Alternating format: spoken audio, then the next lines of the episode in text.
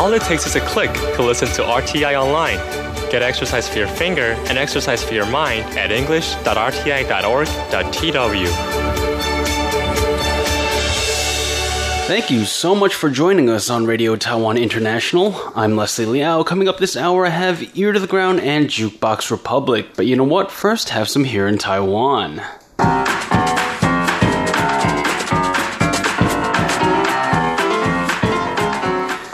Welcome to Here in Taiwan. Today is Monday, September 16th. I'm your host, Leslie Liao, and joining me today is the one and only John Van Trieste. Hi. And Mr. Jake Chen. Hello. Today we're going to be looking at election season. We have a who's who of the presidential election next year, but we're not looking at the usual candidates. We're going to be looking at a few people who have rushed to grab their registration forms on the first day. And next, Taiwan has won at a few more competitions, this time stuff to do with technology and esports. And we have a couple of warning for you, warnings for you if you indulged a little too heavily over Mid Autumn Festival. All that and more coming up next on Here in Taiwan.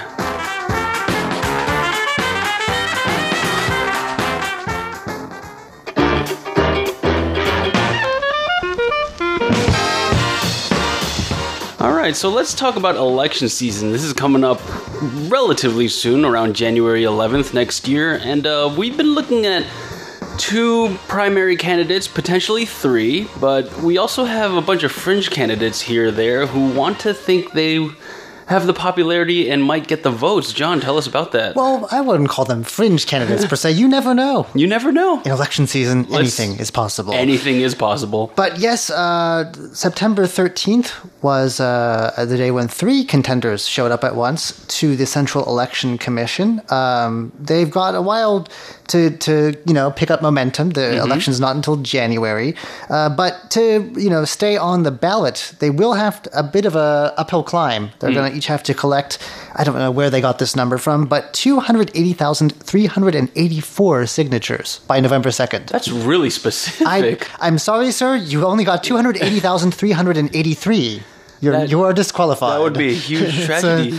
Um, and also, they're going to have to uh, part with a good chunk of change. A million NT dollars or 32,000 US dollar deposit will also need to be filed by November 2nd. now, is that a deposit or is that like straight up registration fees? Taiwan News refers to it as a deposit. Okay. Um, and on September 18th, before even that happens, uh, the commission is going to announce which registrations are acceptable. So we could even see some of these people weeded out before the end of the month. Oh, no. Actually, um, so of course uh, we all know who the big names are. As of recording time, we should also say that one very likely it seems third Hmm. candidate Terry Gou has not announced if he's running yet. He's split with his party. As of recording time, this could change by the time this goes out. We do not yet know. It very much looks like uh, a very interesting But, um, move on his part to part with the KMT, Well- his party. That It will be interesting to see what happens. But there are, like we said, three other candidates, and we're going to take a look at them. Uh, we'll see what their chances are like later on. But the first is a professor by the name of O- Oh Zong-jing. Um, he is apparently a media personality, uh, as well as a professor.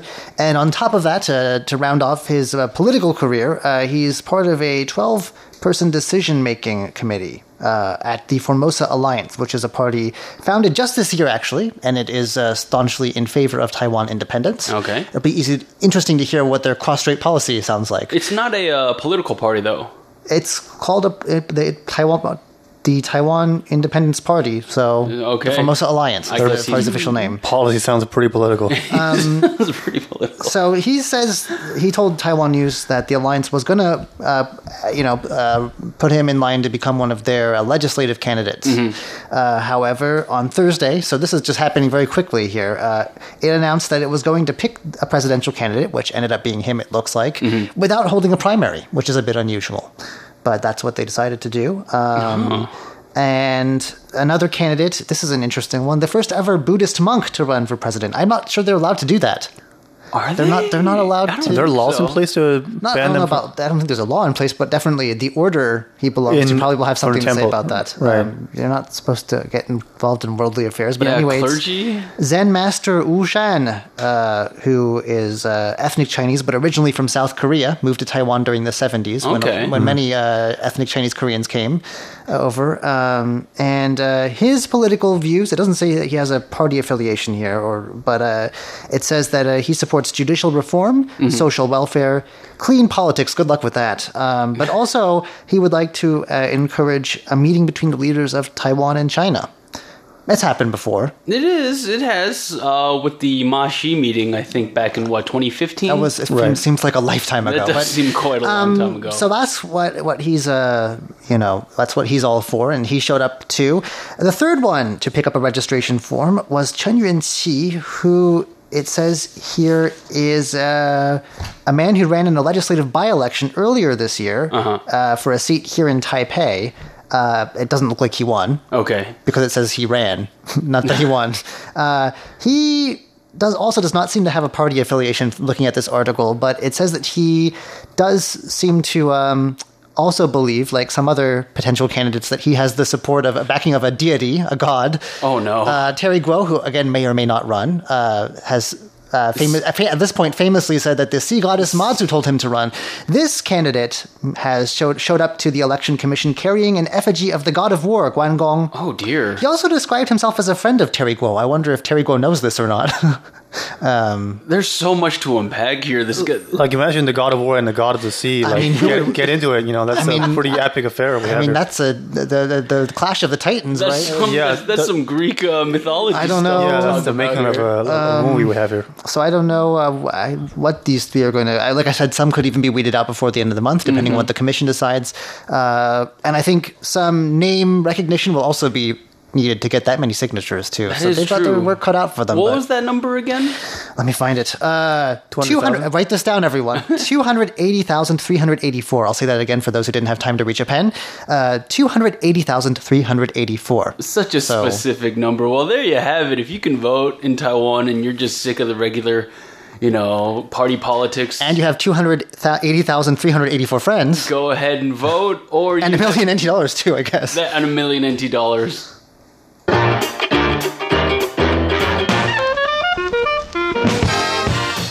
Right, Jake. So you tell me that Taiwan has won big at technology and esports competitions. What's going on? Right. Uh, the first one is a recently concluded uh, esports competition held in Shanghai, in China. This is the 2019 Cross-Strait Esports uh, Exchange. It's a competition between obviously esports teams from uh, China and uh, several from Taiwan. Representing Taiwan and uh, the top team is a team from the Shude Economics and Commercial High School, uh, a vocational school in Kaohsiung City. Uh, they're one of the sort of traditional high schools that are that are uh, known for producing strong esports uh, competitors. Uh, so yeah, they did not disappoint this time. They won. Uh, they won two awards. Pretty interesting. The first one is the top awards in. Uh, this is the League of Legends. Uh, I'm showing my age here. I'm not exactly sure what's that's all about, but it's apparently all the rage, right? At, the, at the esports uh, competitions. They're always advertising on YouTube. It's, it's kind of annoying. It's not Yeah. just that, but also on TV. Uh, Uh, on the, the side of the bus, I've seen that the too. commercials So- here are all video games, man. All of them. So that must be a lucrative business. Anyway, sorry. you- Yeah, and uh, you're right. And uh, f- from what I've heard, the, the top com- uh, uh, competitors uh, they they get paid really well.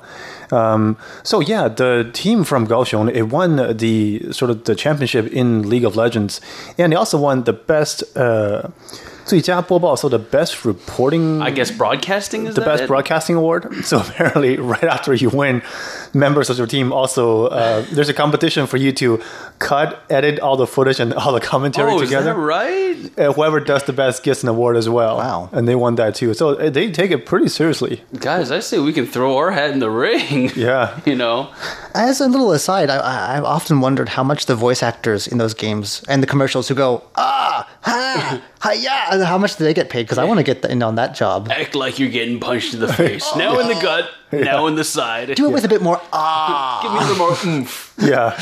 All right. Well, good on I feel like we could have a career in, in, in making weird noises for video, games. We definitely would. Voiceover. And the uh, the other competition that we have? Oh, the other competition. This one, I guess, is uh, more traditional, quote unquote. This is a robotics competition uh, held in Sydney, Australia. Mm. A team from uh, Lugang. This is uh, Lugang is a little township in, In Zhang- Zhanghua. Zhanghua County. Yeah, That's some mighty duck stuff going on. That's some small town. yeah. Not that small. It- That it's- is true. It's it's not a super small town, but but the school apparently doesn't uh, traditionally have the funding to sort of Mm. uh, fund projects and train their teams. Trained uh, until the beginning of this year. So they've only been training for a number of months, a bit like barely a year before they enter the competition. Okay. Um, this article doesn't say specifically which category they won, but they said they won the top award in a competition, um, and it's a global one at that. So, um, a great first step for a, a, a, budging, a, a team that's starting off, I guess. Yeah. Yeah. All right. Well, that's great to hear. Taiwan cleaning up in the world of esports and technology. What's next?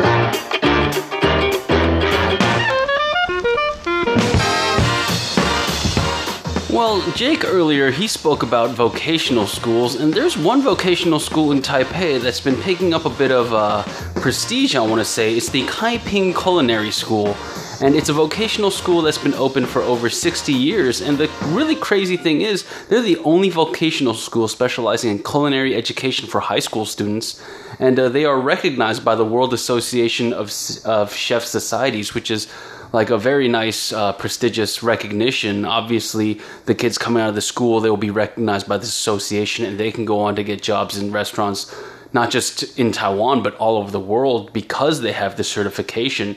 So, the really interesting thing about this school is that um, they have been specializing in culinary education since 2007 and they actually have their own like restaurant that the students run. So it's run Oh. completely by high school students. Everything from the front of house, back of house, from the menu to the chefs, and they just want this school just wants the kids to have like real world experience. Not only that, but they have huge like kitchen labs and things like that, and food service labs. It sounds really, really high tech and really, really uh, comprehensive education. Like when I was in high school, man, I, I don't know about you guys, but I had to write like these outlines for American history and just remember all the dead presidents in America. I think we did something with pipe cleaners at some point. I don't even remember what that was about. That was my education. Pipe cleaners bring me back to like first grade or something. Oh, we were still doing that in high school. I don't know why. So uh, they have various vocational, social, and cultural skills. They have award-winning chefs from all over the Taiwan coming to teach these kids, high school kids, and uh, they also have international grade chefs that come once in a while. And uh, they be uh, they say Kaiping Culinary School aims to inspire a spirit of entrepreneurship and self-enrichment in learners, which is Sounds like they're doing just that. they're doing just that, right? And it's a it's a really nice program. I like to hear that. I don't know because these days I might be a little cynical, but I think the idea of entrepreneurship now is just renting out of space and renting as many of those claw grabbing machines you can. Yeah. well, it's a lot of people running It- towards it- the easy money. It's right? a it's a low bar. Yeah, Yeah. yeah. It is a low bar. Uh, who knows? Let's see what it goes. But sixty years, and it traditionally Taiwanese parents and uh, the the education system does not really encourage this kind of vocational training. But That's true. There's an idea which I think is common in other countries too Mm. that uh, higher education, you know, tertiary, university, master's degree, PhD Mm. is the way to go. And uh, I think we have too many PhDs. I've heard is that right? there's just like not enough for them to all do. I've been hearing a lot of uh, notions that challenge the idea of tertiary education. I think it's just you know there we need skills as well. That's right, absolutely. And this is the one way that do it. I think back in the States when people were having trouble finding work, they were saying like vocational kids coming out of vocational schools were doing a lot better. That's what I've heard. As well. Financially, yeah, definitely. missed opportunities. Ah, missed opportunities. Well, hopefully, you know, Kaiping uh, Culinary School can lead the charge here into teaching the next generation a few tangible skills that might help them right out of secondary school. Who knows?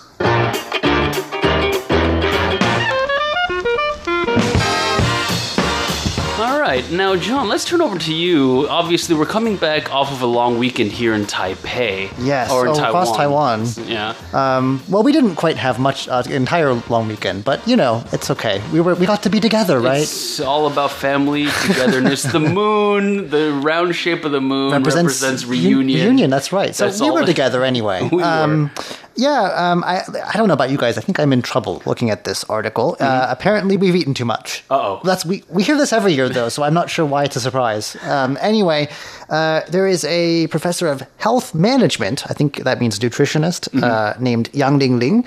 Who says that uh, one mooncake, the popular seasonal treat, contains 500 to 1,000 calories and is equivalent to two bowls of white rice, or, this is kind of insulting, in Western terms, as she puts it, Oh, you just had to go there. a double whopper with cheese. What a vivid description. rude. I wonder how many how that translates into what's that new thing that everyone's talking Impossible Burger. That's what it's called. Oh, the vegan the non burger. the vegan one. How many of those is it? I See, I'm not even sure. Don't assume. Anyway, um, she told the Liberty Times that uh, we we really need to be watching out because many Taiwanese people suffer from what are called the three highs, and none of these highs are the type of highs you want to have. There's high blood pressure, not too much fun. High cholesterol, also not good, and high blood sugar. Mooncakes, I think, contribute to all three. Um, and so, yeah, she's saying to eat them in moderation, despite the fact that they're everywhere and commonly given as gifts this time of year, far more than a single person should consume, I'm sure. Right. Um, and you, what she has. What she says we should do, basically, she wants to turn the Mid Autumn Festival into a big chore. Um, she has some serving suggestions. Cut them into smaller portions and eat them with healthy servings of vegetables. And uh, it says for uh, it says that during lunch you can have them, but turn them into hors d'oeuvres by cutting them into quarters or thirds and using a toothpick to stick slices of lettuce, cucumbers, pineapples, bananas, and tomatoes on top. That does sound like a huge chore. I feel like, but then you have to pick out a wine pairing, and I mean, Do I have to eat my burgers that way too? I mean, gee. I don't know. Uh, she also too- says too that delicate. another traditional thing, the, the seasonal thing to do, is to have a barbecue Right. while you eat. So really, your three highs are going to go off the charts. You need to be eating hot pot instead. She recommends, and the argument goes that uh, it's especially good for you if you blanch the vegetables before cooking them in the hot pot. Is that right? There's no explanation for that. I don't know how pot is known for being healthy though. yeah, that's Not what I thought exactly. too. I'm kind of Not confused. exactly, but she said to avoid processed foods, which I think rules out almost everything that goes into a hot pot in Right. Taiwan. Like eighty percent of it. Yeah. And choose healthy choices such as okra, sponge gourd, shiitake mushrooms, enoki mushrooms, seaweed, and seasonal fruits and vegetables. This is just a party pooper. I've, yeah. like, like, let's just not have the holiday then. Let's just Right, like- let's like, just skip ahead. Kill the food and kill the spirit. I don't you know, know. Like what's Um, left? the other thing she says is to consume more foods that are high in fiber while you reunite with family members.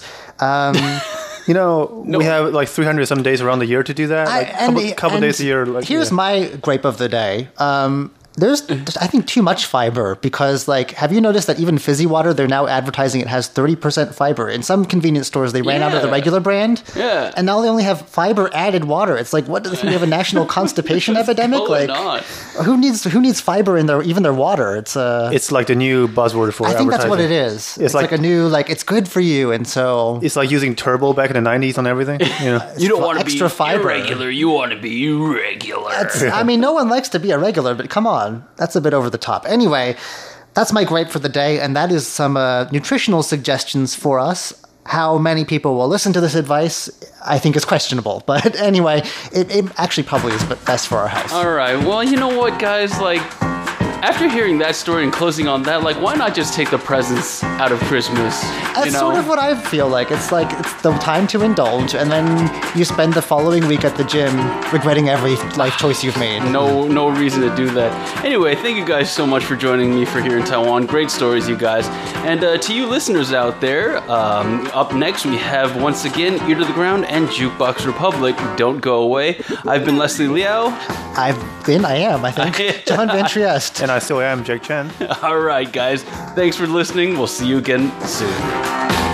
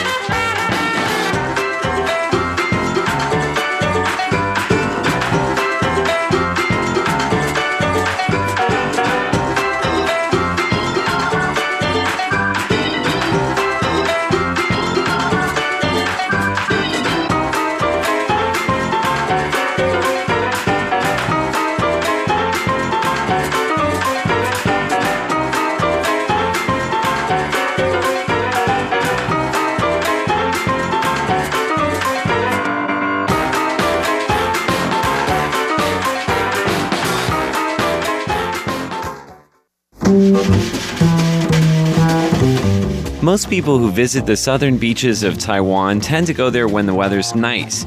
But as the heat of the summer wears off and the kids are back at school, I'm reminded by what a wonderful place the Hengchun Peninsula is, even in the windy, overcast days of autumn.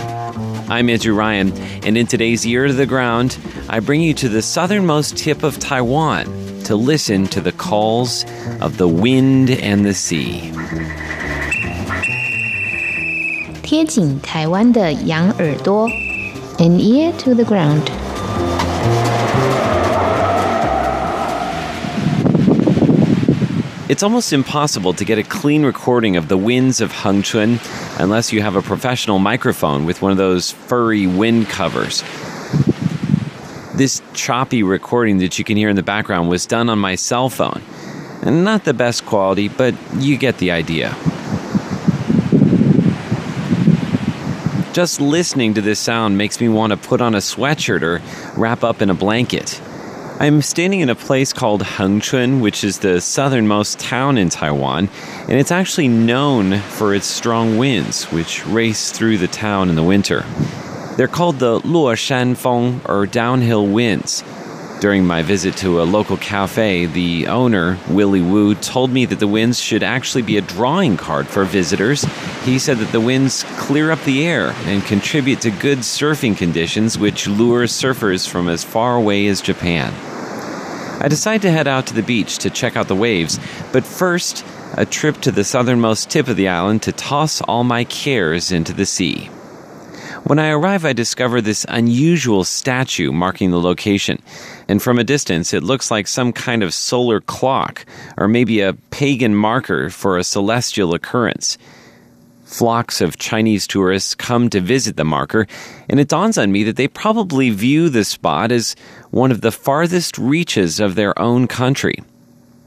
I also encounter two Japanese tourists who are snapping photos of the shoreline and I can't help but muse at how 60 years ago, this would have been the farthest reaches of Japanese territory, too. I have to say, there's something romantic about the idea of traveling to Land's End, and it's got nothing to do with your nationality. As I stand there looking off into the distance, I imagine that somewhere just beyond the horizon lies the edge of the earth and the great dark void beyond.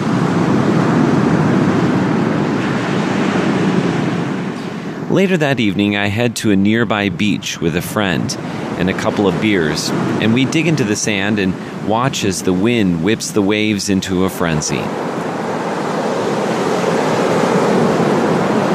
There's no need for words as we gaze out across the empty beach at the massive expanse of jet black ocean. We toss some pebbles into the sea along with all of our thoughts and our worries and the trivialities of everyday life. Yep, I do love Hengchun in the fall. Now, sure, you probably won't get a suntan at this time of the year, but you will leave this place having been christened by the mist and the downhill winds, with the thunder of the ocean in your ears and a lightness in your heart that comes from making a trip to the end of the world.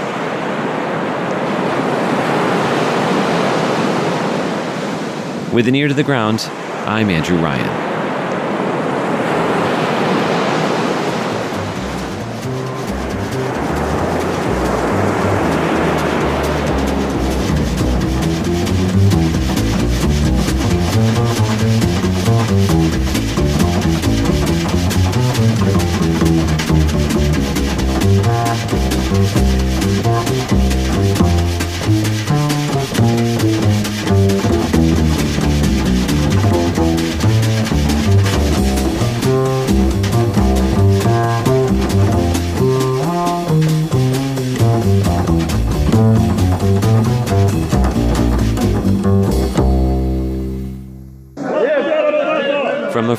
Market in Tel Aviv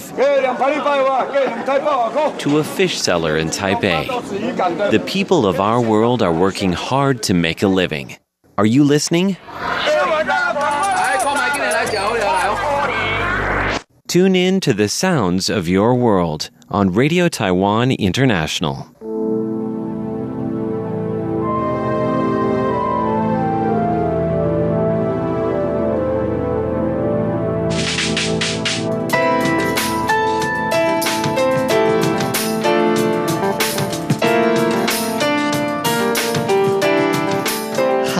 Hello there. You just tuned into Jukebox Republic. I'm Shirley Lin of Radio Taiwan International. If you've been following, you know that my son is studying film.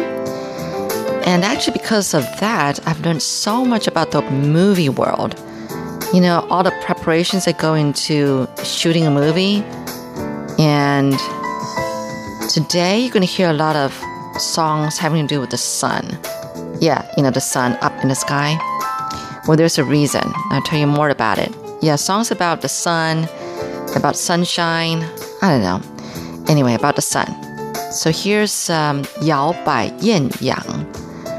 Um, I guess Swing to the Blazing Sun by Wu Guan Ying.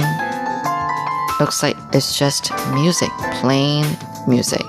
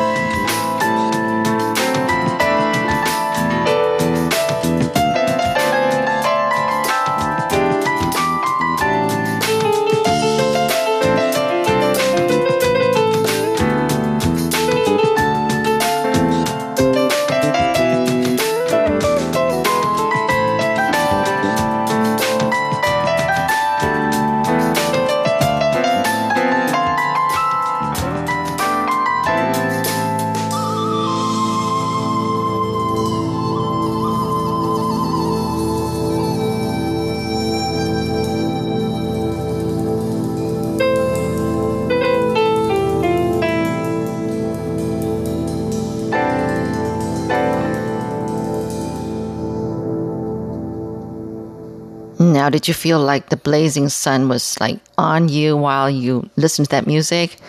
You know, could you use your imagination? Did you use your imagination? Anyway, I thought that was beautiful music, regardless of what. You're listening to Jukebox Republic. I'm Shirley Lin. So I was talking about um, how I learned a lot about the um, filmmaking world because of my son who's studying film.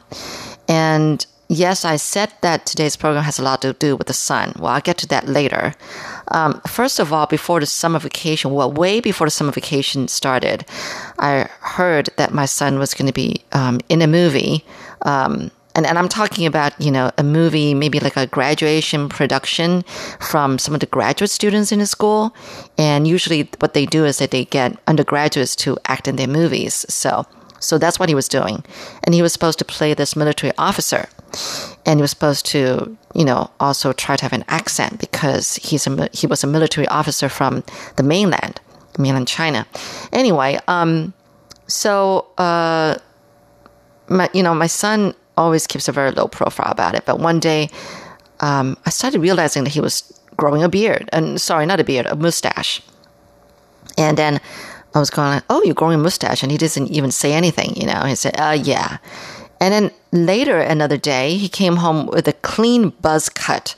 I mean, his hair was like totally, yeah, you know, cut really, really short, and he has a lot of hair.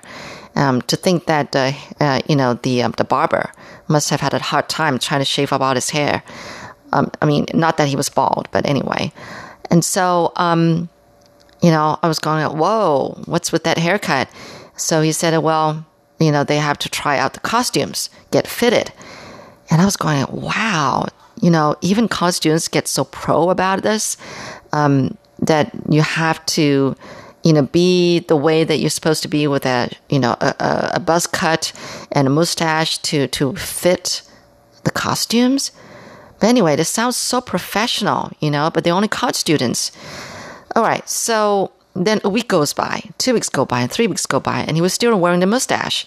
You know, I said, well, have you gotten fitted yet? He said, no, because, you know, they said they're going to wait his hair to grow out a little bit. I said, what? And then why couldn't you just, you know, uh, get a crew cut to the length that you wanted. Anyway, they must have their reasons, you know. So, so they were going to wait for his hair to grow out a little bit. All right, all right. So a couple weeks later, I saw how he shaved his mustache, and I said, "Oh, you finished shooting?" No, we haven't even started yet. I said, "What?" So this was all for the fitting. this is unbelievable. Uh, now, of course, I don't know much about filming um, terminologies in the filming industry, but anyway, um, so I think I'm saying it right. So that was all just for the fitting. Okay. All right. So he's saying that he's going to have to grow out the mustache again sometime later for the real thing. All right. So now you wonder where the sun comes in, right? Um, yeah. Well, after this song, I'll tell you about it. I, am really getting to it. I'm really getting to it. I'm really getting to it. So here's another song, and this one's by Liang Jingru, Fish Leung of Malaysia. 纯情艳阳天。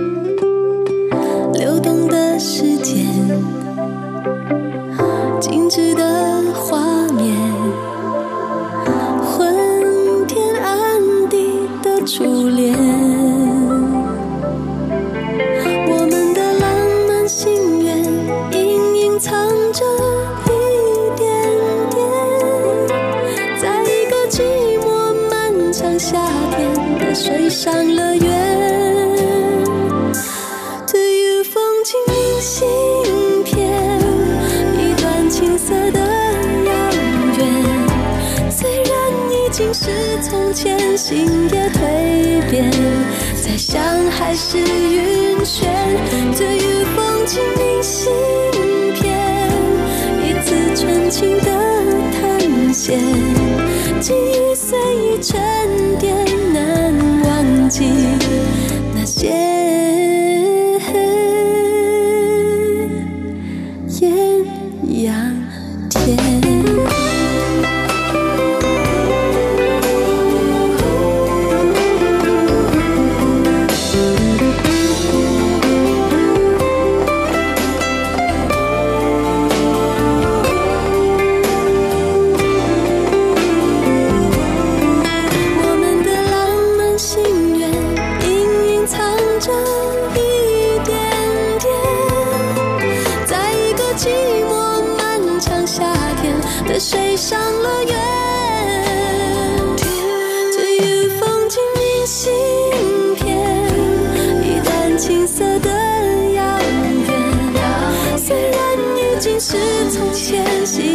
蜕变，再想还是晕眩，寄予风景明信片，一次真情的探险。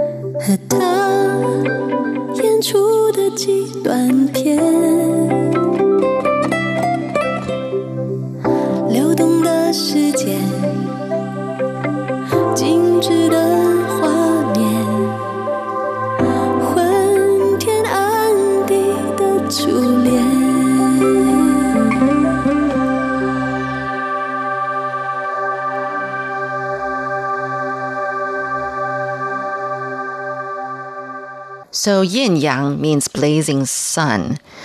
All right. So one weekend, uh, apparently my son and the crew and the cast, they all spent like a whole day at the beach. Now I didn't know what they were up to, but then he came back later that evening, totally sunburned, especially on the back. So they did it on purpose. They even applied tanning oil, he said, because they were going to get dark. You know, you can't be white and be a military officer, right? And it was a very, very sunny day that day. Oh my goodness. So, I mean, you know, college students, they don't have the money to go to tanning salons. And I don't think we have any of those here in Taiwan. Um, yeah, I heard seeing him hurt like that. I mean, he was in pain. and then um, he was asking me what he could use to apply uh, for the sunburn.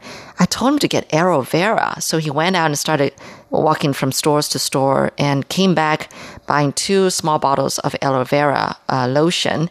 Uh, it was buy one, get one free. Good thing.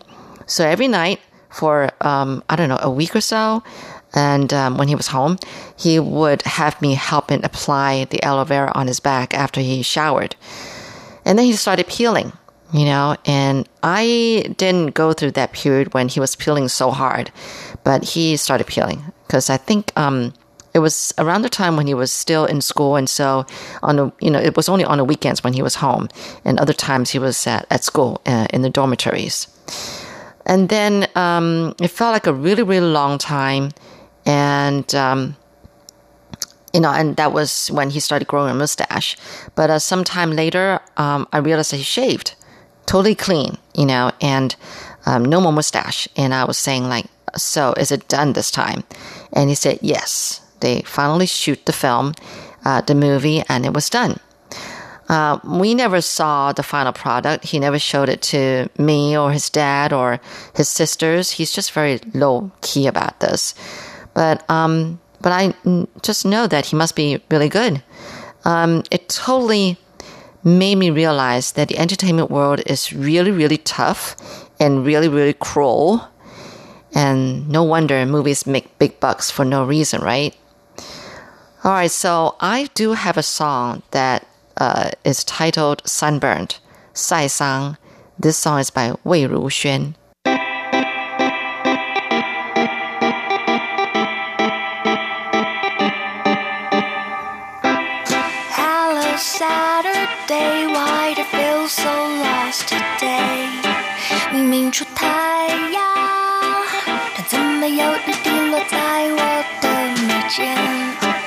希望这是错觉，闭上眼就看不见，睁开眼时间就能踮起脚尖绕一个圈。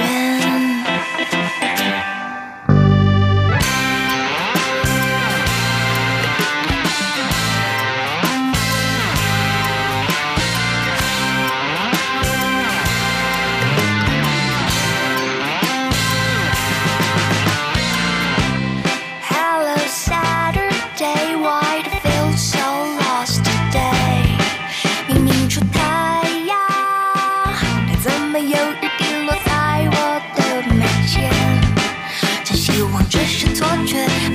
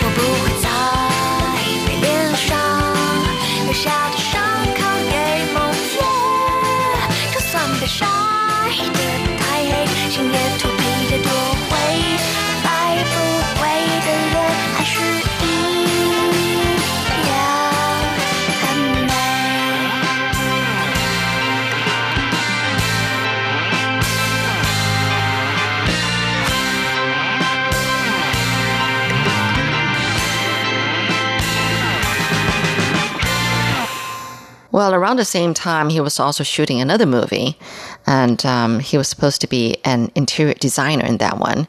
So for some time, I realized that he was trying to get a phone uh, appointment with a friend of ours in church who's an architect slash interior designer. When I asked him, he said that he wanted to know what interior designers are thinking all the time. And they talked on the phone for like an hour. I'm really proud of my son that he's taking his hobby, so to speak, pretty seriously. Um, I, I, I, I must say that I know he loves it. Um, someone was telling me how it feels to be a parent of a future celebrity to be. Honestly, I, you know, I said I don't dare to think that far. You know, it's a really tough profession. And I, I say that when he graduates, which is next year, he should start from the bottom up. I say, you know, you can't expect to jump right into acting.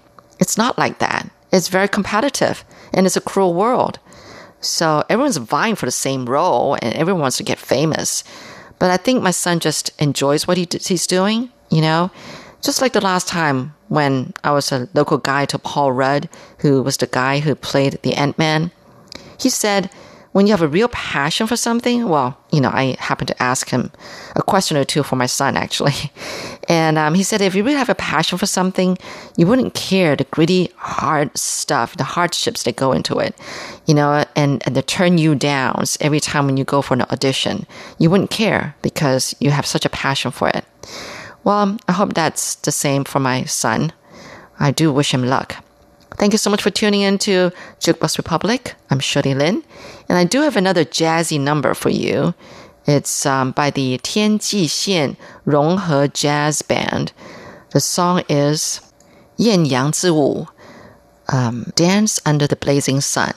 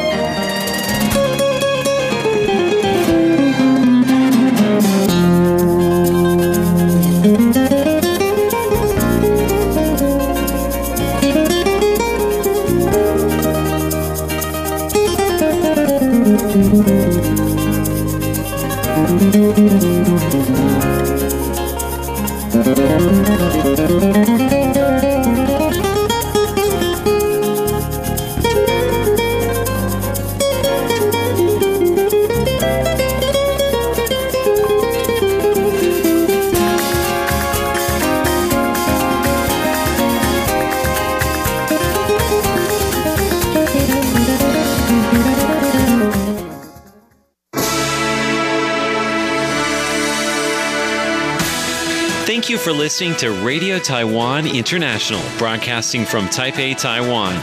Check out our website at english.rti.org.tw. Again, that's english.rti.org.tw for the latest news and features from Taiwan.